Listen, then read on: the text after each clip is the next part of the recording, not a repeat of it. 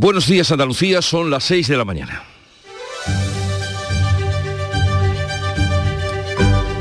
Despierta tu mente, descubre la realidad.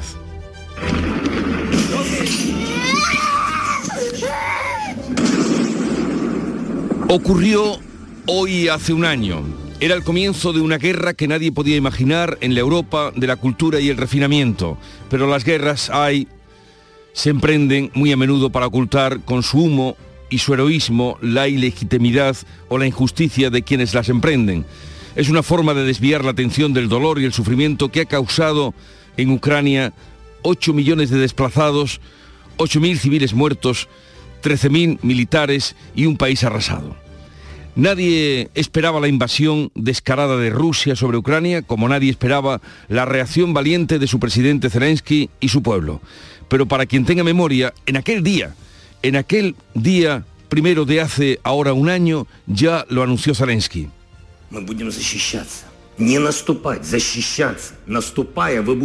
Cuando nos ataquen verán nuestros ojos, no nuestras espaldas. Y así lo han mantenido. Y con su actitud lo han hecho hasta hoy y así se han ganado el apoyo de Europa, de la ONU y del mundo frente a un Putin loco, fanático y sanguinario. Igual que tantos se equivocaron en todo sobre el pronóstico de lo que iba a ser esta guerra, ahora, al cabo de un año, nadie sabría decir hasta cuándo puede durar ni hasta dónde puede llegar, porque en la guerra ni la crueldad ni la avaricia tienen límites. En Canal Sur Radio, la mañana de Andalucía con Jesús Vigorra. Noticias. ¿Qué les vamos a contar con Paco Ramón? Buenos días, Paco. Muy buenos días, Jesús, ¿qué tal? Y vamos a comenzar lo primero y además porque interesa conocer cómo cambia el tiempo. Pues viene soleado por la mañana, nublado ya a partir de la tarde en el tercio occidental, donde puede llover algo ya por la noche. Temperaturas en descenso, tenemos heladas a esta hora en el interior de Andalucía y en las zonas más altas sopla viento del norte que se nota y que va a rolar a oeste. Y ahora vamos a contarle las noticias que pasan indudablemente hoy por ese aniversario triste eh, se cumple un año de guerra y no se ve el final, que es lo peor.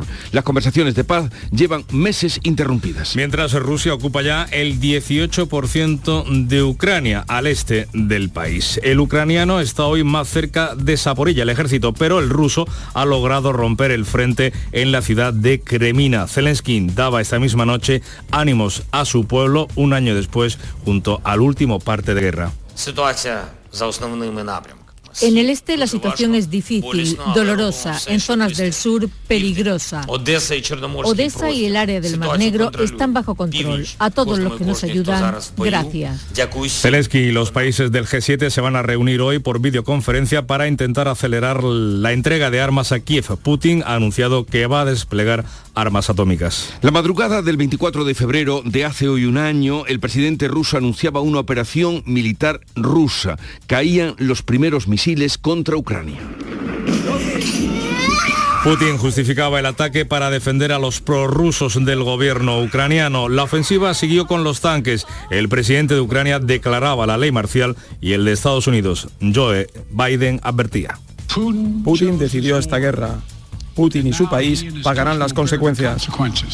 La guerra ha causado la muerte de más de 8.000 civiles según Naciones Unidas y 8 millones de ucranianos han tenido que abandonar el país. Un año después la diplomacia ha fracasado, pero la última Asamblea General de las Naciones Unidas que se eh, reunió hace unas horas ha sacado adelante la resolución de condena total a la guerra. Son 141 países que piden la retirada de las tropas rusas de Ucrania. China se ha abstenido por cuarta vez y es importante el papel de China porque el presidente Xi Jinping va a dar hoy un discurso en el que va a desarrollar su propio plan de paz, una postura que avanzaba anoche su embajador ante la Asamblea de la ONU, Dai Bin.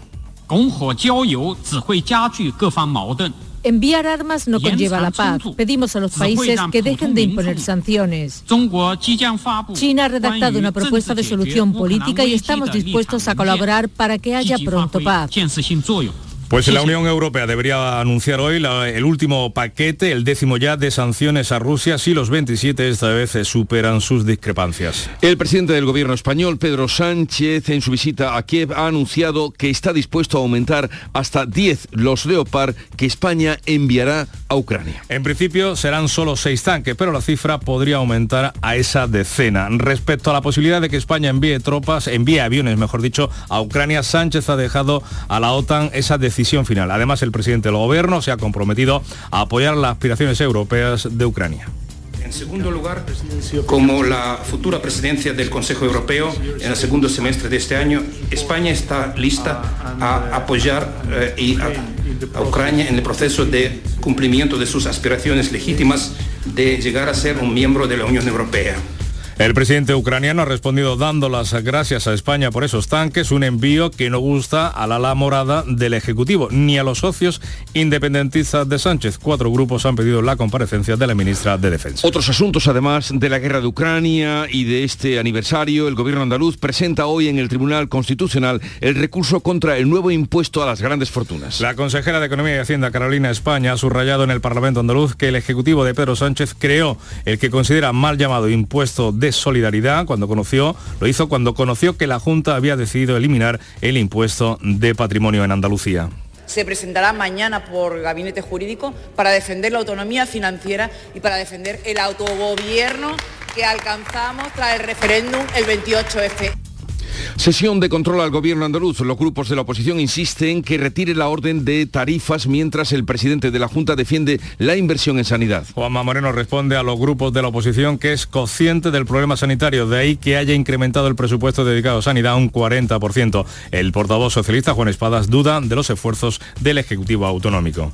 Y mire, si su problema es que cuando usted sale a la calle y habla con los andaluces y andaluces no le trasladan estas cuestiones, a ver si es que el problema está, señor Moreno Bonilla, en que usted habla solo con la gente de bien. Eh, mire usted, yo no sé si son de bien o de mal, pero lo que yo no haré nunca es montar actores y dirigentes del partido como hace el señor Sánchez para mandar vídeos a la sociedad. Eso de luego no lo voy a hacer nunca. Eso el yihadista que asesinó al sacristán de Algeciras declara ante el forense que ve diablos. El autor confeso del atentado yihadista de Algeciras, Yassin Kanya, ha insistido ante los psiquiatras que tiene visiones, que ve diablos. El ciudadano marroquí permanece en prisión preventiva. Los abogados de los encarcelados por el caso de los seres se van a ir sumando a la petición de escarcelación que han planteado las defensas de la exconsejera Martínez Aguayo y del exdirector de la agencia IDEA, Miguel Ángel Serrano. Otro director general, el de Trabajo, Juan Juan Márquez es el tercer condenado en la pieza política de los seres que tiene previsto pedir la revisión aprovechándose de la reforma del delito de malversación del gobierno. El caso del secuestro de la concejala de Maracena en Granada podría responder a un caso de corrupción política. La Guardia Civil ha prohibido que se puedan destruir documentos de cuatro concejalías. En concreto, las áreas de urbanismo, secretaría, intervención y contratación. La Benemérita ha enviado un correo electrónico a sus responsables y personal para que se abstenga de eliminar ningún documento o expediente hasta nuevo aviso. La Audiencia Nacional resuelve que los docentes de la enseñanza arreglada no se pueden contratar con la modalidad de fijo discontinuo. Explica el órgano jurisdiccional que la docencia no es una actividad estacional, por mucho que los colegios cierren en verano y por tanto los maestros no pueden ser contratados como fijos discontinuos. Ya en deportes, el Sevilla se clasifica para los octavos de final de la Europa League. Pidiendo la hora, acabó el equipo de San Paoli que perdió en la vuelta 2 a 0 ante el PSV. Quien se queda fuera de la competición europea es el Barça tras caer 2 a 1 en Old Trafford ante el Manchester United. Esta noche el Betis abre una nueva jornada liguera ante el Elche en tierras alicantinas. Enseguida vamos a desarrollar estas noticias, pero antes eh, vamos a conocer cómo refleja el día, la actualidad de hoy, en la prensa que ya ha visto y repasado. Jorge González, buenos días, Jorge. ¿Qué tal, Jesús? Muy buenos días. Vamos a comenzar este repaso de los periódicos del día con la prensa andaluza. En Ideal de Granada en portada, el secuestrador compró un cuchillo y cinta americana y volvió a donde encerró a la edil, dice este periódico. La Guardia Civil ha enviado una orden al Ayuntamiento de Maracena para que no salgan ni se alteren informes como medida urgente y extraordinaria. En Huelva Información, por la sanidad pública, con fotografía de portada para la multitudinaria manifestación en la capital onubense, miles de onubenses piden más inversión y una solución definitiva para la unidad del ictus del Hospital Juan Ramón Jiménez. Diario de Sevilla, Los Grammy atraerán a 15.000 fans que gastarán 70 millones. En la foto de portada de este diario, del diario hispalense, pues para el fútbol, el Sevilla a octavos en un final loco, 2-0. La visita a Eindhoven acabó en apuros y con un intento de agresión a Dimitrovic.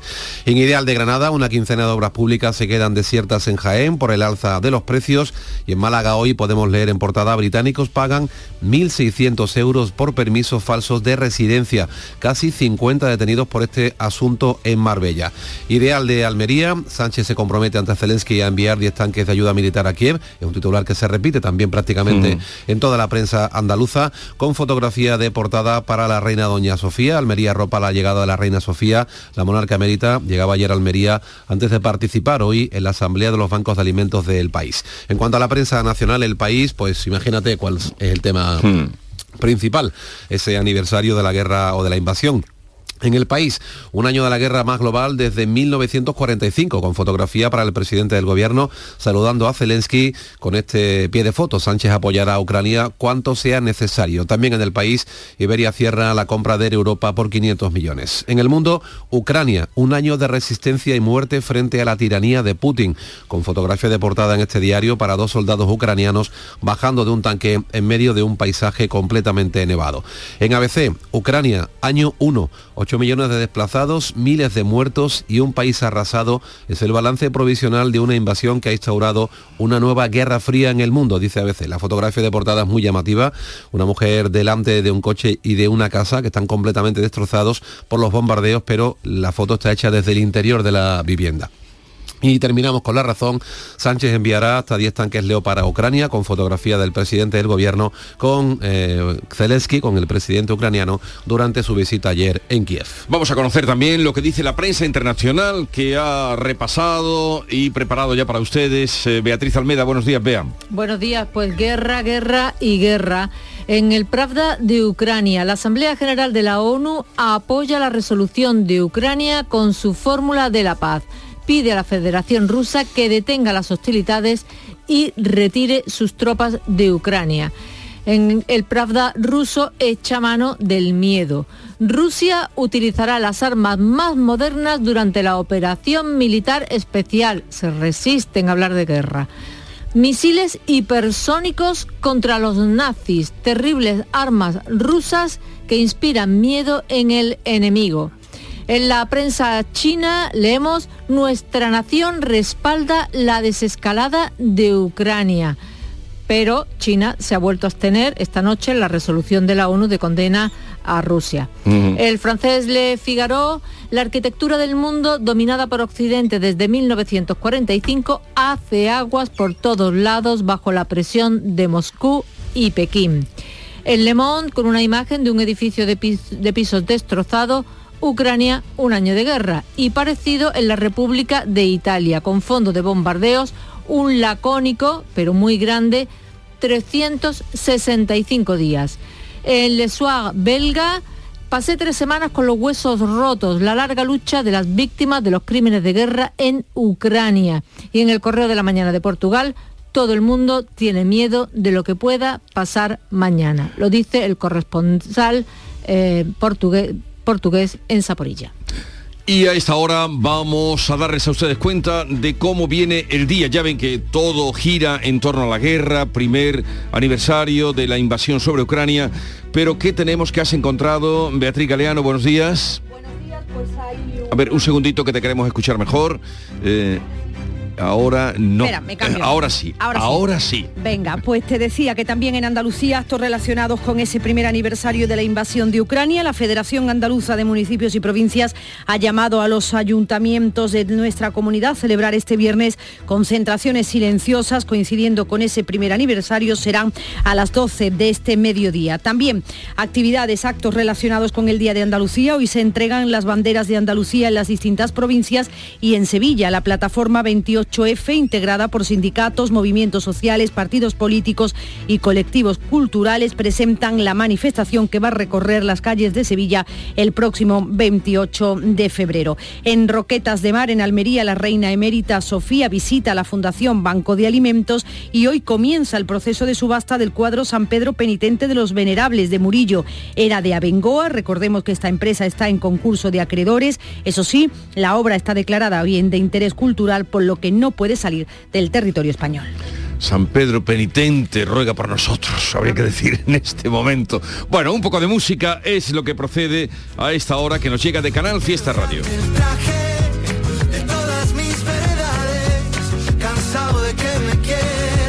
después de que te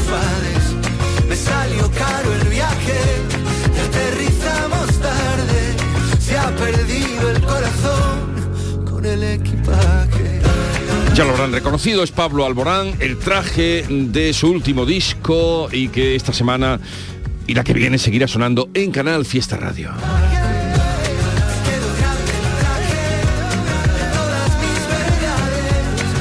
Les puedo anunciar eh, del programa que hoy comienza, que a esta hora comienza ya y hasta las 12 del mediodía? Que a partir de las 8 hablaremos con el ministro de Asuntos Exteriores, el ministro español José Manuel Álvarez, que ha estado presente hace unas horas en esa eh, reunión, en esa asamblea de la ONU que ha terminado con la resolución no vinculante pero sí que condena a las claras, con 141 países, la invasión de Rusia sobre Ucrania, en el primer año de la guerra. También hablaremos con Josep Piqué para analizar la situación y Esperanza Fernández, que vendrá ya a partir de las 11 de la mañana, porque va a actuar en el Festival de Jerez, que precisamente comienza hoy. Son las 6, 16 minutos de la mañana. Sigue la información con Paco Ramón.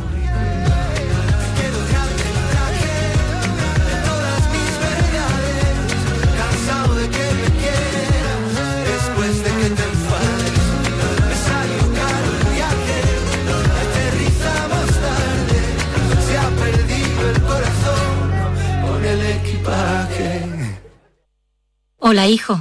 ¿Cómo te van las cosas? Dice mi mujer que trabajo demasiado y que tengo mucha tensión acumulada. ¿Tensión? ¿Y tú qué has hecho? Yo, garbanzos. Mmm, garbanzos. Anda, siéntate y come.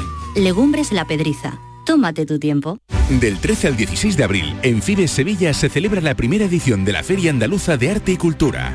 Un evento dedicado a galerías, editoriales, diseñadores, un espacio expositivo para exhibir, expandir y contemplar el arte y la cultura. Entra en fadac.es e infórmate de todos los detalles del evento. Adéntrate del 13 al 16 de abril en Fides Sevilla. La mañana de Andalucía en Canal Sur Radio con Francisco Ramón. 6 y 17 minutos de la mañana en este primer aniversario de la guerra en Ucrania, de la invasión rusa del país del este, un momento en el que las conversaciones de paz llevan meses interrumpidas y sin visos de prosperar.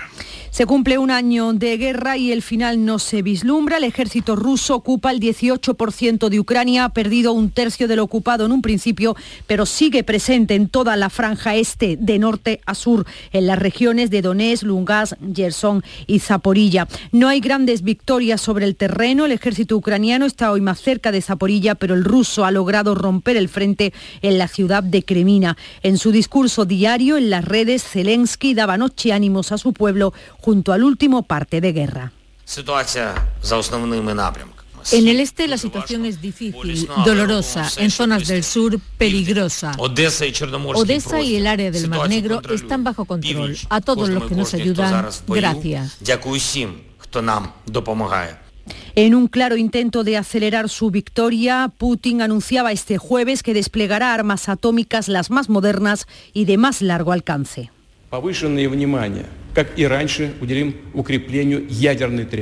Vamos a prestar especial atención a la tríada nuclear. Lanzaremos los primeros misiles Sarmat, seguirán los hipersónicos aéreos y una entrega masiva de misiles hipersónicos navales.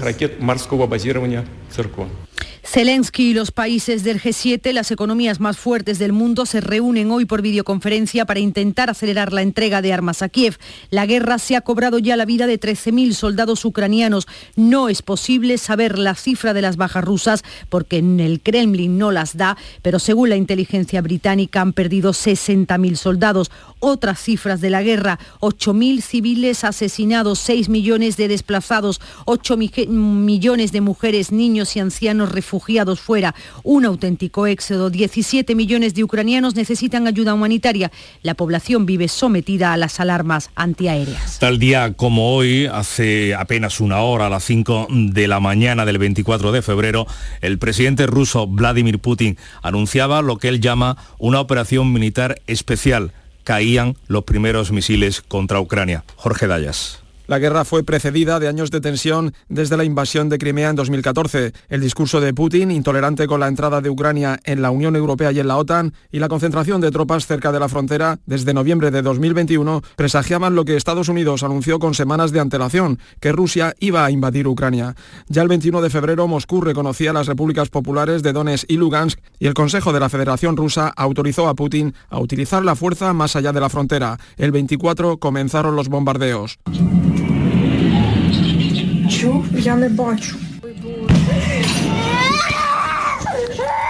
Putin justificaba la operación acusando a Ucrania de abusos y genocidio. Por eso lucharemos por la desmilitarización y la desnazificación de Ucrania. La ofensiva siguió con el avance de tanques. El presidente de Ucrania declaraba la ley marcial en todo el país y llamaba al ejército a causar el mayor número posible de bajas. Zelensky, entonces en paradero desconocido, hacía este desesperado llamamiento a Occidente. Si ustedes, estimados líderes europeos, líderes mundiales, no nos ayudan, mañana la guerra tocará a sus puertas. El presidente de Estados Unidos, Joe Biden, advertía así a Putin. Putin decidió esta guerra. Putin y su país pagarán las consecuencias. La guerra ha causado la muerte de más de 7.000 civiles, según Naciones Unidas. Más de 7,2 millones de ucranianos han abandonado el país. Eso fue hace un año. Un año después, la diplomacia, la diplomacia sigue fracasando. Pero la última Asamblea General de Naciones Unidas ha vuelto a sacar, ya son cuatro, adelante una resolución de condena a esa guerra. 141 países piden la retirada de las tropas rusas de Ucrania. China se ha abstenido por cuarta vez. Draft resolution is adopted. En contra de esta resolución han votado siete países, dos más que la última vez. Son Rusia, Bielorrusia, Corea del Norte, Eritrea, Mali, Nicaragua y Siria. Entre las abstenciones destacan las de la India y China. El documento no es vinculante, pero la votación sirve de termómetro para medir las fuerzas. No es la única petición de paz. El presidente chino Xi Jinping va a dar hoy un discurso en el que va a desarrollar su propio plan de paz, un plan que ha avanzado esta madrugada en un documento de 12 puntos que hablan de cese de hostilidades, negociación y respeto a la soberanía de los países. China se manifiesta en contra de la escalada nuclear y se opone a la mentalidad de Guerra Fría, posturas que avanzaba el embajador de China en la Asamblea de la ONU en un mensaje directo a los países aliados de Ucrania para que no echen leña al fuego. Enviar armas no conlleva la paz. Pedimos a los países que dejen de imponer sanciones. China ha redactado una propuesta de solución política y estamos dispuestos a colaborar para que haya pronto paz. Y la Unión Europea ultima el décimo paquete de sanciones contra Rusia que debería poder anunciar hoy la presidenta von der Leyen en Estonia si los 27 embajadores consiguen superar sus discrepancias. Pues el presidente del gobierno, Pedro Sánchez, en Kiev ha anunciado que está dispuesto a aumentar hasta 10 los carros de combate, los Leopard, que España quiere enviar a Ucrania. En principio serán solo seis tanques, pero la cifra final podría aumentar hasta 10 en respecto a la posibilidad de que España envíe aviones a Ucrania, Sánchez ha dejado a la OTAN la decisión final. Además, el presidente del Gobierno se ha comprometido a apoyar las aspiraciones europeas de Ucrania durante la próxima presidencia española del Consejo Europeo. En segundo lugar, como la futura presidencia del Consejo Europeo en el segundo semestre de este año, España está lista a apoyar eh, a Ucrania en el proceso de cumplimiento de sus aspiraciones legítimas de llegar a ser un miembro de la Unión Europea. El presidente ucraniano ha respondido dando las gracias a España. Zelensky ha hecho mención a esos seis primeros Leopard y se ha referido a los sistemas antiaéreos enviados por Madrid con los que Ucrania protege sus infraestructuras críticas de los bombardeos rusos.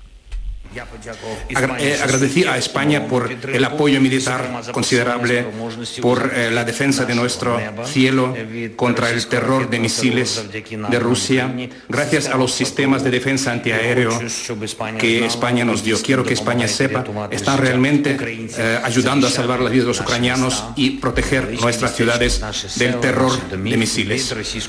Un envío de tanques a Ucrania que no gusta a Podemos, pero tampoco a los socios independentistas de Sánchez. Esquerra, el BNG, Bildu y la CUP han pedido la comparecencia de la ministra de Defensa, Margarita Robles, para que explique por qué el gobierno ha tomado esa decisión de enviar los carros de combate a Ucrania sin que antes lo haya votado el Parlamento. Y es precisamente la semana que viene cuando el presidente del gobierno va a comparecer en la Cámara para informar de los compromisos adquiridos por nuestro gobierno en la guerra de Ucrania. Además, el Partido Popular va a presentar una moción para que los diputados voten por primera vez sobre la ayuda militar que presta España a Ucrania.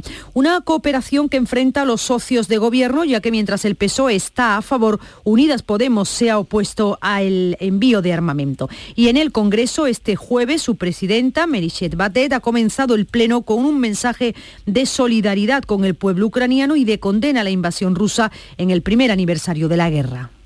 En nombre del Congreso de los Diputados, representante del pueblo español, Quiero reiterar que estamos con el pueblo ucraniano, compartiendo su dolor y su sufrimiento y confiando en que lo antes posible se abra paso una paz justa y podamos dejar atrás la barbarie que estamos viviendo en el corazón de Europa. La fachada del Congreso de los Diputados seguirá hoy iluminada con los colores de la bandera de Ucrania. Aquí en Andalucía, la cónsul de Ucrania en Málaga ha agradecido el apoyo a los refugiados de la guerra de su país que están llegando a nuestra comunidad. Son más de 22.000 los ciudadanos ucranianos que han llegado a nuestra tierra, Andalucía, la mitad de ellos precisamente a la provincia de Málaga. La cónsul, Zilitana Kramarenko, ha destacado que sus compatriotas están recibiendo mucha ayuda para integrarse en nuestra tierra y ha lanzado este mensaje. El hecho de que la sociedad andaluza está con nosotros, apoya nuestra causa, está solidaria y representa, eh, demuestra toda la solidaridad y todo el cariño hacia el pueblo ucraniano, para, para nosotros tiene un valor enorme. Hasta aquí el primer aniversario de la guerra, 6 y 26 minutos. La mañana de Andalucía. Vamos con asuntos autonómicos. El gobierno andaluz va a presentar hoy en el Tribunal Constitucional el recurso contra el nuevo impuesto a las grandes fortunas. La consejera de Economía, Carolina España, ha subrayado en el Parlamento andaluz que el Ejecutivo de Pedro Sánchez creó el que considera mal llamado impuesto de solidaridad cuando conoció que la Junta había decidido eliminar el impuesto de patrimonio en Andalucía. En cuanto Andalucía elimina el impuesto de patrimonio, Sánchez crea este impuesto contra Andalucía para cortar las alas de Andalucía. ¿Qué daño le están haciendo a España yéndose los inversores a Marruecos, a Portugal y a Italia? Mire, según el Banco de España, las mayores ayudas de Pedro Sánchez es para los ricos. España plantea el recurso como defensa de la autonomía financiera y el autogobierno de Andalucía. No es el único asunto que enfrenta a los dos ejecutivos, también la orden de salud que actualiza las tarifas de los conciertos con la sanidad privada está provocando el cruce de declaraciones. La Junta mantiene que el gobierno andaluz no va a privatizar absolutamente ningún servicio de la sanidad pública. La ministra de Sanidad va a esperar a ver publicada la orden de la Junta antes de tomar ninguna decisión. Y a las 6 y 28 minutos de la mañana es el tiempo del deporte en Canal Sur Radio, en Radio Andalucía Información, para contarles ese pase con apuros a la siguiente ronda de la Champions League del Sevilla, tras caer derrotado 2 a 0 ante el PSV. Quien se queda fuera de la competición europea es el Barcelona. Hoy vuelve la liga, lo hace con el Betis en tierras alicantinas. Antonio Camaño, ¿qué tal? Muy buenas tardes, muy buenos días. Hola, ¿qué tal? Buenos días. Se clasificó el Sevilla para los octavos de final de la Europa League ante un PSV Eindhoven que puso en serios aprietos hasta el tramo final a un Sevilla que controló el partido durante 75 minutos, pero que sufrió más de lo esperado en los últimos minutos al marcar dos goles el equipo holandés y ver cómo el conjunto de Nervión estuvo a un solo gol de tener que disputar el tiempo de prórroga. Al final, con un global de 3-2 en la eliminatoria, el Sevilla estará en el sorteo de este mediodía. Recordar que no puede haber enfrentamiento entre equipos del mismo país. Y el Betis abre la jornada liguera en la jornada de esta noche. Se enfrenta al colista en Elche y llega a los de Pellegrini con muchas ausencias, porque no va a estar Guido Rodríguez, no va a estar Canales y Ruiz Silva. Eso sí, recupera el técnico chileno a jugadores importantes como Borja Iglesias, Rodri, y también Paul. Y muy pendientes está del partido de este próximo lunes, Derby Andaluz en segunda división entre el Granada y el Málaga, pero este último y su victoria ante el Zaragoza ha hecho que el aficionado malaguista haya vuelto a creer en el equipo y sobre todo en la permanencia. Y es que tan solo unos minutos han durado las entradas que había disponibles en la Rosaleda para el enfrentamiento del lunes. Desde las 5 de la mañana había aficionados para intentar hacerse con las pocas localidades que había. Cercanía. Las historias que pasan en nuestra tierra. Andalucía en profundidad. Actualidad. El cafelito de siempre. Así es la tarde de Canal Sur Radio con Mariló Maldonado. Tres horas para disfrutar de una radio emocionante. Andalucía, son las 3 de la tarde. La tarde de Canal Sur Radio con Mariló Maldonado. De lunes a viernes desde las 3 de la tarde. Más Andalucía. Más Canal Sur Radio. Andalucía son ya las seis y media de la mañana. La mañana de Andalucía con Jesús Vigorra.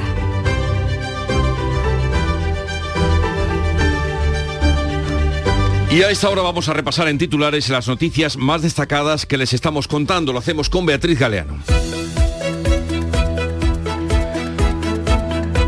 Hoy, 24 de febrero, se cumple un año de la invasión rusa de Ucrania y no se adivina el final del conflicto. Las conversaciones de paz llevan varios meses interrumpidas. La última Asamblea General de Naciones Unidas ha sacado adelante la resolución de condenar la guerra, pero de momento la diplomacia ha fracasado. Pedro Sánchez anuncia su disposición a enviar hasta 10 carros de combate más tras su visita de ayer a Kiev. El presidente explicará sus compromisos con Ucrania en el Congreso la semana que viene. Esquerra, Benega, es que eh, AEH Bildu y la CUP piden la comparecencia de la ministra Margarita Robles. El gobierno andaluz presentará hoy en el Tribunal Constitucional el recurso contra el nuevo impuesto a las grandes fortunas. La orden de salud que actualiza las eh, tarifas de los conciertos con la sanidad privada también enfrenta a la Junta y Gobierno Central. La consejera Catalina García insiste en que no se va a privatizar ningún servicio de la sanidad pública. Un, un asunto este, el sistema sanitario, que también ha protagonizado la sesión de control al gobierno en Andalucía. Los grupos de la oposición insisten en que retire la orden de las tarifas de los conciertos mientras el presidente de la Junta defiende la inversión en sanidad. El yihadista que asesinó al sacristán de Algeciras declara ante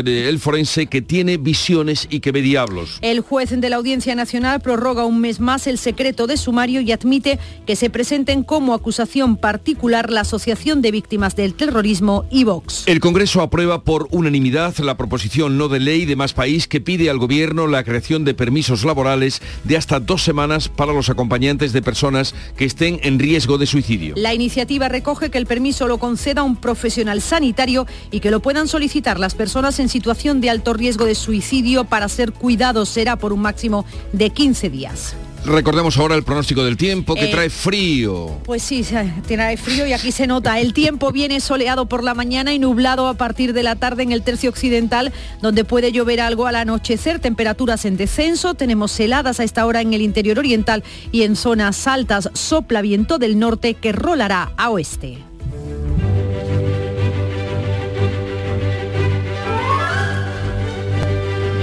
Hoy es la festividad de San Modesto, especialmente reconocido por la Iglesia Católica, ya que restauró los templos de los santos lugares en Jerusalén después del terrible destrozo que hicieron allí los persas. Y tal día como hoy, de 1925, 24 de febrero, en Granada se inauguraba el tranvía a Sierra Nevada, que tenía 14 túneles y 21 puentes en sus 20 kilómetros de recorrido. Esto permitía la comunicación entre muchos pueblos de provincia, de la provincia de Granada, 21 túneles y 14 túneles en tan solo 20 kilómetros de recorrido. Y sin la tecnología de hoy. Ah, eso era a pico y pala y algunos tranvías mejor no pensar de los que tenemos ahí parados. Pero cabían, cabían, como, Pero cabían. Cabían, cabían los tranvías.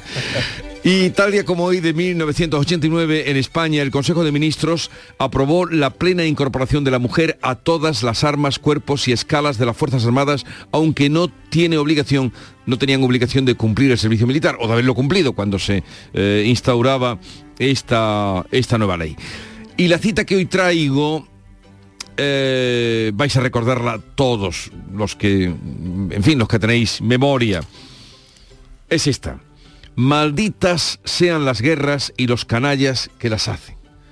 Es la frase que dijo Julio Anguita cuando se enteró o cuando apareció tras saber la muerte de su hijo, colega nuestro, periodista Julio Anguita Parrado, por un misil del ejército iraquí en Bagdad. Eso era en abril de 2003. O sea que hace ya 20, eh, 20 años va a ser eh, cuando llegue abril. Qué interesante sería hoy conocer las reflexiones de Anguita eh, sobre la invasión rusa. Hace 20 años. Está escrita, esta frase la escribieron en un muro, en el muro de Merlín, que tiene tantos escritos, sí, está escrita allí malditas sean las guerras y los canallas que las hacen. Vamos ahora con la segunda entrega de la prensa que nos trae Jorge González. Adelante, Jorge. Pues la guerra, ese aniversario, primer aniversario de la invasión rusa de Ucrania es el tema central, más destacado en todas las portadas de la prensa nacional y también de la prensa andaluza. En el país, por ejemplo, lo resumen con este titular, un año de la guerra más global desde 1945. La imagen de portada también sobre este asunto para el presidente del gobierno saludando a Zelensky con este pie de foto. Sánchez va a apoyar a Ucrania cuanto sea necesario. También otros asuntos en el país. Siberia cierra la compra de Europa por 500 millones y la gemela que murió en Sayent pidió ser tratada como chico. En el mundo, Ucrania, un año de resistencia y muerte frente a la tiranía de Putin. La foto de portada en el mundo para dos soldados ucranianos de uniforme bajándose de un tanque en un paisaje completamente nevado. También el asunto de Iberia y la compra de Europa en la portada del mundo dice Iberia compra Europa tras rebajar la operación de 1.000 a 500 millones. ABC, Ucrania, año 1, 8 millones de desplazados, miles de muertos y un país arrasado es el balance provisional de una invasión que ha instaurado una nueva guerra fría en el mundo. La imagen de portada para ABC a toda página, como es habitual, para una mujer que está desolada delante de un coche y una casa completamente destrozados por los bombardeos. Imaginamos que puede ser su vivienda vista desde el interior de lo que queda de los restos de la, de la casa. La razón, Sánchez enviará hasta 10 tanques Leo para Ucrania, con fotografía para Pedro Sánchez con el presidente ucraniano durante su visita ayer a Kiev. También en la razón, orden de Sánchez, Batet retrasará la moción de censura hasta el 28M. En cuanto a la prensa andaluza, en Ideal de Granada, este titular más destacado a toda página, el secuestrador compró un cuchillo y cinta americana y volvió a donde encerró a la edil. La Guardia Civil ha enviado una orden al Ayuntamiento de Marcena para que no salgan ni se alteren informes como medida urgente y extraordinaria. En el Huelva Información, por la sanidad pública, con fotografía también muy destacada en su portada para la multitudinaria manifestación en la capital onubense, miles de onubenses piden más inversión y una solución definitiva para la unidad de ictus del Hospital Juan Ramón Jiménez. En Diario de Sevilla, fotografía de portada para el fútbol, para el deporte, el Sevilla a octavos en un final loco, dice el Diario de Sevilla. 2-0, la visita a Eindhoven acabó en apuros y con un intento de agresión a Dimitrovich. También los Grammy atraerán a 15.000 fans que gastarán en la ciudad 70 millones. Ideal de Jaén, una quincena de obras públicas se quedan desiertas en Jaén por el alza de los precios. En Málaga hoy, un asunto bastante curioso, británicos pagan 1.600 euros por permisos falsos de residencia, casi 50 detenidos en Marbella. La policía ha descubierto un gran volumen de peticiones manipuladas de estancia después del Brexit. Y en el ideal de Almería, pues fotografía de portada para la Reina Sofía, Almería ropa la llegada de la Reina Sofía, foto imagen de la monarca eh, emérita llegando ayer a Almería antes de participar, lo va a hacer hoy en la asamblea de los bancos de alimentos que va a tener lugar en la capital almeriense. Vamos ahora a la prensa internacional, las portadas británicas oscilan hoy entre el titular del Times, el año de sangre de Ucrania, y el titular del Daily Star, que coman nabos Eso es. Escuchen, escuchen, Beatriz Almeida nos cuenta. Lo de los nabos lo vemos ahora al final. Ahora vamos con las portadas de la guerra. El metro británico, los héroes nunca se rinden. Hace un año Putin creyó que sus ejércitos entrarían en Kiev, pero Ucrania resiste desafiante. La fotografía es de un campo de banderas ucranianas ondeando en un camposanto plagado de tumbas. En el Guardian, Mariupol, una ciudad en ruinas, los rusos la bombardearon durante 80 días. En el Pravda ucraniano, Ucrania recibirá tanques Leopard de España y entrenamiento militar. Pedro Sánchez confirmó que España proporcionará 6 Leopard a 4, pero aumentará este número a 10 en las próximas semanas y meses. El Pravda ruso, la voz de Putin. Por si alguien dudaba, hechos que prueban que la operación militar especial fue necesaria. Ucrania quería atacar e invadir Rusia primero. Ucrania tenía tres docenas de laboratorios biológicos estadounidenses. Occidente buscaba debilitar a Rusia a través de Ucrania. Y en los jardines de infancia los niños cantaban sobre los asesinos de Moscú. Concluye, si no puedes evitar una pelea, debes golpear primero. Hay otros asuntos, aguarden, eh, que luego vendrá lo de los nabos. Hay otros asuntos, otras noticias. Danos tres pinceladas. Pues una sanitaria, el China Daily, la propagación de la epidemia del COVID básicamente ha terminado. El adverbio básicamente no sabemos exactamente mm, a qué se refiere. Una de innovación en el Frankfurter, baterías sin metal pilas ecológicas hechas con residuos de madera y habla de baterías de coches también. ¿eh? Las materias primas son cada vez más escasas, se buscan alternativas a los metales caros y ahora han encontrado lo que buscan en un producto de desecho de la fabricación del papel, el biopolímero lignina. Y otra noticia sobre el clima extremo, la leemos en el Washington Post, la tormenta de invierno está afectando a más de 70 millones de estadounidenses. Hay una gran tormenta que envuelve el norte de Estados Unidos en nieve y hielo y que coman nabos. Esto es lo que dice la secretaria de Medio Ambiente del Reino Unido ante la escasez de verduras y frutas en los supermercados. Por tercer día consecutivo, el Daily Star lleva este asunto en su portada. La responsable del ramo sugirió que los nabos podrían ser una alternativa adecuada mientras haya escasez de verduras. La portada lleva un nabo gratis recortable para guardar y la fotografía de la ministra, de la secretaria, en un nabo. O sea, es la, ministra con cara de nabo, vamos, dentro de un nabo. Eh, el Daily Mirror hace la analogía con la frase que se atribuye a María Antonieta. Si el pueblo no tiene pan, que coman pasteles. Pues si no tienen tomate, que coman nabo. Ayer ya veremos qué pasa el lunes, porque mañana es sábado, pero ayer era el señor vestido de tomate, disfrazado de tomate, y hoy, la otra con cara de nabo. con cara de nabo, tendremos que ver qué está pasando en Almería, porque es ahí donde nace Es diurético el, el nabo, ¿eh? El nabo quitó mucha hambre en la guerra. Y el nabos, en la guerra nuestra española, no porque yo estaba allí, pero... Eh, eh, eh, y un gran antioxidante. He oído mucho hablar. No, ahora lo vamos a elogiar el, nabo. pues quitó mucha hambre y, este puede quitarla también ahora. Refortalece los huesos, tiene colágeno, es decir, tiene una gran variedad de propiedades. sí, pero no vamos a extendernos en las propiedades del nabo, sino que vamos a seguir con la información 6.42 minutos de la mañana. Ha tomado usted la ruta más larga para llegar a su destino. Este camino es de 3 horas y 15 minutos, 178 minutos más largo que el habitual, e incluye caminos sin asfaltar, pueblos abandonados y carreteras perdidas. ¿Está seguro? El próximo viernes 3 de marzo, Euromillones sortea un bote especial de 130 millones de euros para que hagas todas esas cosas que se hacen cuando tienes todo el tiempo del mundo. Confirmando ruta más larga. Euromillones. Loterías te recuerda que juegues con responsabilidad y solo si eres mayor de edad.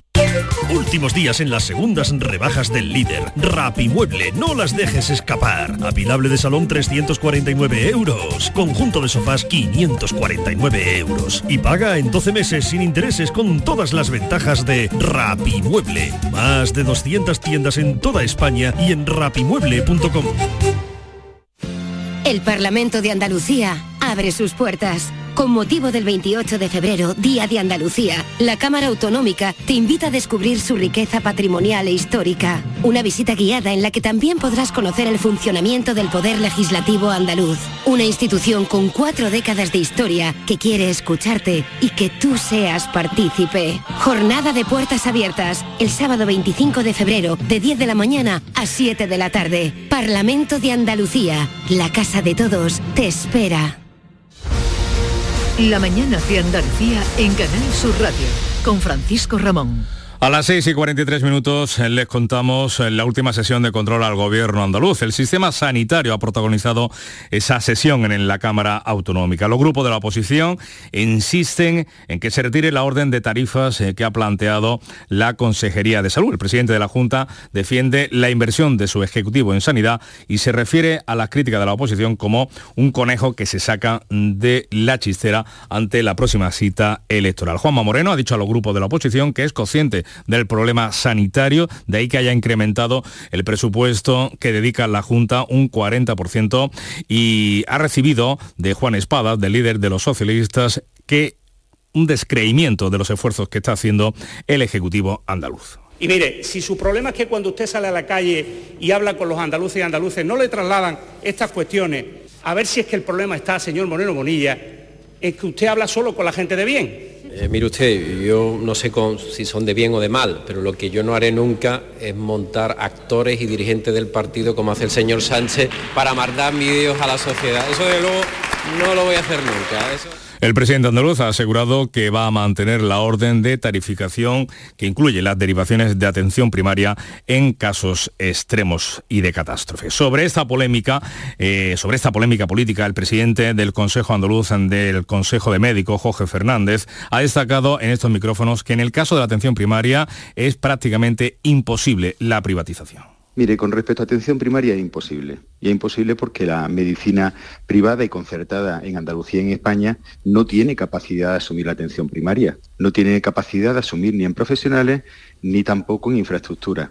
Les hablamos ahora de la sanidad privada porque hoy es el último día de los paros convocados por los médicos eh, que demandan una actualización salarial de las aseguradoras. El presidente del Colegio de Sevilla, Alfonso Carmona, ha confirmado que todavía quedan compañías con las que sentarse a negociar. En general, la respuesta que reciben es que las delegaciones andaluzas no pueden decidir eh, sobre esa subida de las eh, tarifas que reciben por parte de de, la, sanidad privada cuando hacen las consultas, pero sí se comprometen a trasladar sus demandas. Las compañías lo único que han dado un atisbo de esperanza porque eh, lo único en las reuniones que hemos tenido dicen que ellos no tienen potestad. La gente de aquí de Andalucía no tiene potestad para marcar las subidas que tenemos solicitadas, como han dicho que bueno que lo van a transmitir a las estancias superiores estamos esperando que se haga efectivo.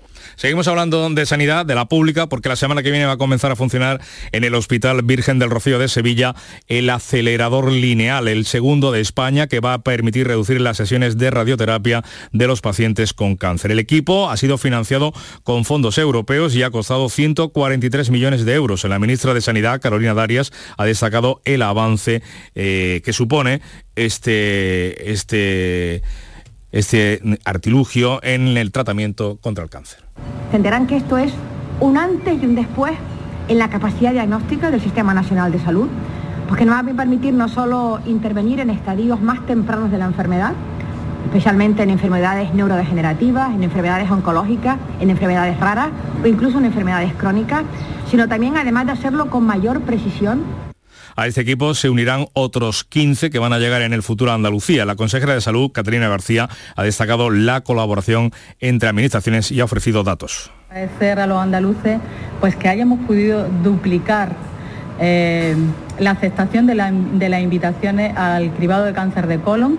900.000 andaluces han participado ya, se han podido realizar más de 90.000 colonoscopias, 15.000 pólipos benignos, eh, malignos perdón, se han diagnosticado y 500 cánceres se han diagnosticado. 6 y 47 minutos. La mañana de Andalucía.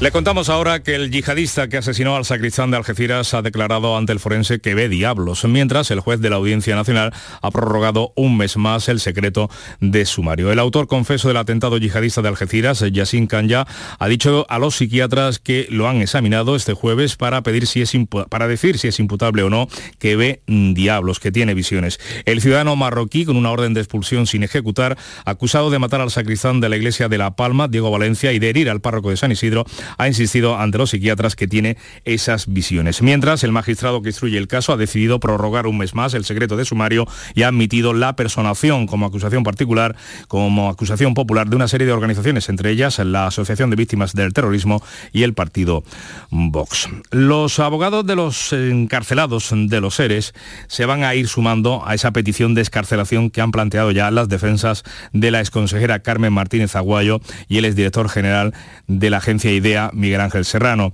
Ahora, el que fuera director general de trabajo de la Junta, Juan Márquez, es el tercer condenado en esa pieza política de los seres que tiene previsto decidir la revisión aprovechándose de la reforma de malversación del gobierno. Mientras, el Pleno del Parlamento andaluz ha rechazado esta pasada tarde la creación de una nueva comisión de investigación de, sobre la corrupción en la desaparecida Fundación Andaluza de Formación y Empleo, la FAFE. Vox pretendía retomar la comisión que se desarrolló en la pasada legislatura, cuyo dictamen quedó sin votarse por el adelanto electoral, los votos en contra del PSOE y por Andalucía y las abstenciones del PP y el grupo mixto Adelante ha frustrado esa iniciativa de Vox. Les hablamos ahora del caso de secuestro de la concejala de Maracena que podría responder a un caso de corrupción política, un supuesto caso de corrupción política. La Guardia Civil ha prohibido que se puedan destruir documentos de cuatro concejalías, en concreto de las áreas de urbanismo, secretaría, intervención y contratación la Benemérita ha enviado un correo electrónico a los responsables de, esas áreas y también al personal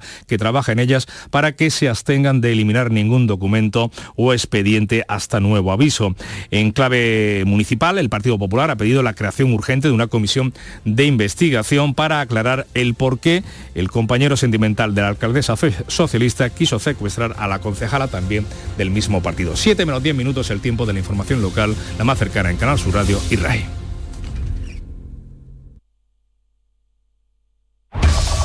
En la mañana de Andalucía de Canal Sur Radio, las noticias de Sevilla. Con Pilar González. Hola, buenos días. Técnicos en radioterapia se forman estos días para poner en funcionamiento en el Virgen del Rocío un acelerador lineal de vanguardia que reduce los tiempos de las sesiones y permitirá atender a medio millar de personas al año. Esto en el día en el que los médicos de la privada secundan su último paro en demanda de una subida salarial y en el que concluye el plazo para presentar las ofertas por los bienes en liquidación de la multinacional Abengoa. En deportes, el Sevilla pasa a octavo a pesar de haber perdido en Eindhoven. Enseguida se lo contamos, antes el tiempo. Hoy tenemos intervalos de nubes altas, aumenta la nubosidad por la tarde, puede incluso llover de forma débil al final del día. Hay heladas débiles en zonas altas, sopla el viento del norte arreciando durante la tarde. Las temperaturas bajan, las mínimas y las máximas. Está previsto alcanzar 15 grados en Morón, 16 en Écija, Lebrija y Sevilla. A esta hora 0 grados en Alanís, 6 en la capital. Celebra tus grandes momentos a bordo de un exclusivo barco mientras navegas por el Guadalquivir con Cruceros Torre del Oro. Consigue un 10% de descuento en tu reserva del 9 de enero al 26 de febrero. Más información en el 954-561-692 o en crucerosensevilla.com. ¿Tienes problemas con tu dirección asistida, caja de cambios, grupo diferencial, transfer, turbo o filtro de partículas? Autorreparaciones Sánchez, tu taller de confianza en la Puebla del Río. www.autorreparacionessánchez.es Líderes en el sector, Autorreparaciones Sánchez. Las noticias de Sevilla. Canal Sur Radio. El Hospital Virgen del Rocío se coloca a la vanguardia en el tratamiento de radioterapia con la puesta en funcionamiento del primer acelerador lineal. En verano estará el segundo. Esta tecnología permite reducir el número de sesiones y además acorta el tiempo de esas sesiones, con lo que se calcula que al año podrán tratarse unos 500 pacientes. El equipo forma parte del plan de inversión en alta tecnología del Gobierno de España y ha costado 2 millones de euros, financiado con fondos europeos. La ministra de Sanidad Carolina Darias ha destacado que esto supone un antes y un después en el tratamiento de algunas enfermedades como el cáncer de mama, el pélvico y de pulmón.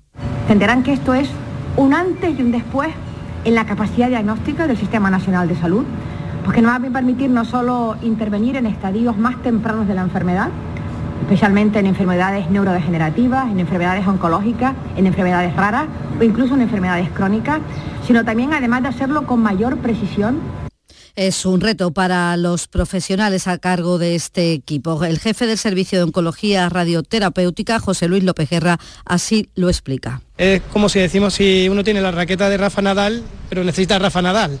Entonces ahora estamos invirtiendo mucho tiempo y mucho trabajo en formar a esos profesionales, a ese equipo de técnicos de radioterapia, técnicos de cuidado, el grupo de enfermería, el equipo médico, para que saquen el mayor rendimiento pues, de, esa, de esa máquina. Es el primero que hay en Andalucía, el segundo en España. Y este viernes es el último de los, de los días de paros convocados inicialmente por los médicos de la sanidad privada que demandan una subida salarial a las aseguradoras. El presidente del Colegio de Médicos de Sevilla, Alfonso Carmona, ha confirmado que aún quedan varias compañías con las que sentarse a dialogar, pero el resultado está siendo el mismo. Desde Andalucía dicen que no pueden comprometerse a nada. La gente de aquí, de Andalucía, no tiene potestad para marcar las subidas que tenemos solicitadas. Como han dicho que, bueno, que lo van a transmitir a, las estancias superiores, estamos esperando que se haga efectivo.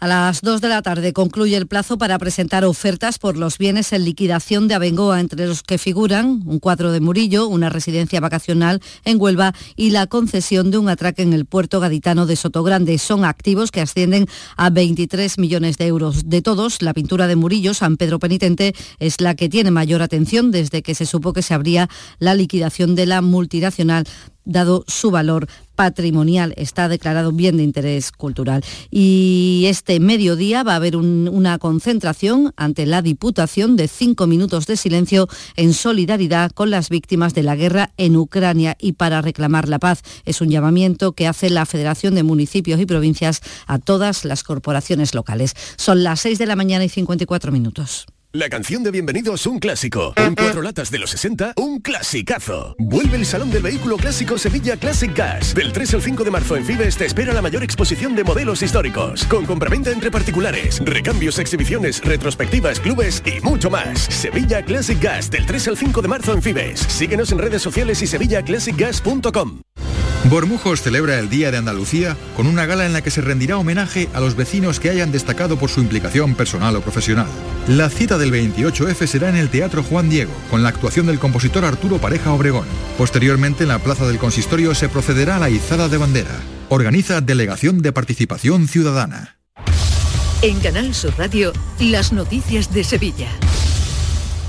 Esta mañana se abre un nuevo tramo del proyecto de reurbanización del Paseo de Torneo eh, y se inaugura su nueva plaza general José San Martín. Y la próxima semana comienzan los trabajos del proyecto de Altadis que transformará los terrenos y edificios de la antigua tabacalera para crear allí, como saben, un complejo de ocio cultural y turístico. Desde el miércoles y durante seis semanas se van a limpiar y a decentar el talud de la ribera del Guadalquivir y se recuperarán los 200 árboles que hay que ahora están cubiertos de vegetación. Lo explica Ramón Cuevas, uno de los responsables de estos trabajos. Con un sendero transitable por ese paseo fluvial a la vera, del río, una conexión bajo el puente en estudio con el Jardín de las Cigarreras, algunos elementos de terraza pequeña, kiosco y un pequeño pantalán flotante, bueno, ya que estamos en el río, en la lámina de agua, un pequeño embarcadero el Ayuntamiento de la capital ha colocado ya dos cámaras de gestión y control del tráfico en la ronda urbana norte. Sirven para vigilar y aclarar incidentes en el caso de que los haya. Y la Celebras Grammys en Sevilla se ultima estos días con la reorganización de los eventos que estaban programados en el Palacio de Exposiciones y Congresos para el mes de noviembre, entre ellos el Salón del Caballo, SICAP. El alcalde está manteniendo conversaciones con los responsables de este salón que estarían dispuestos a modificar la fecha. Tuvimos conocimiento ayer de la celebración de los Grammys latinos en el Palacio de Congreso. Pero lo que estamos es eh, cerrando, cerrando flecos, pero sin lugar a dudas no hay ninguna ciudad española que por historia y por el auditorio que tiene Sevilla sea más competitiva que nuestra ciudad para albergar un evento de esas características. No tenemos rival. La Guardia Civil ha desmantelado una organización de narcotraficantes que distribuían droga desde aquí, desde Sevilla y Carmona, por Francia e Italia. Los dos cabecillas son dos italianos que estaban buscados, pero en total hay 20 detenidos.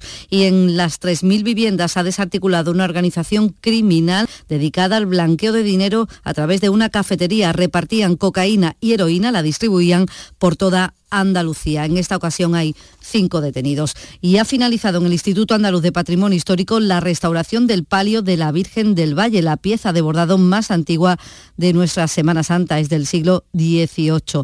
en este caso no se han pasado los bordados a una tela nueva. Los profesionales han utilizado una técnica innovadora que ha permitido reparar las lagunas o calvas de terciopelo. Lo explica la conservadora y restauradora Lourdes Fernández. Se ha decidido que sea un adhesivo eh, acrílico y una, fibra de, poliéster. Eh, han sido los dos materiales que han resultado mejor en las pruebas de envejecimiento. Y les contamos que Triana recordará el domingo uno de los días más tristes de su historia reciente, el incendio de la iglesia del Cachorro. Con ese motivo, el Cristo de la Aspiración saldrá en Vía Crucis, coincidiendo con el 50 aniversario del siniestro.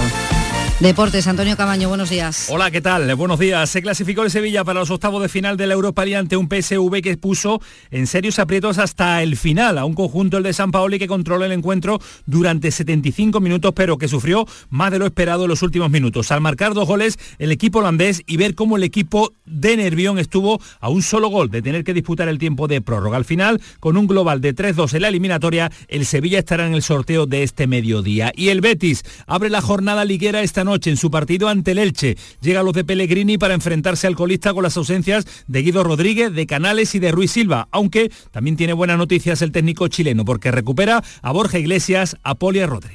El término deportivo farolillo rojo proviene del periodismo francés y en concreto del Tour de Francia.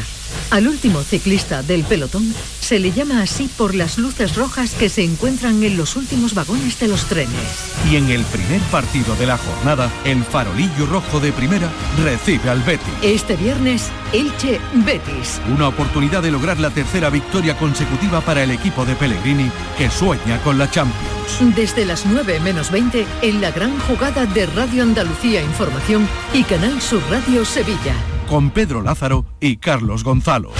6 grados en Sevilla.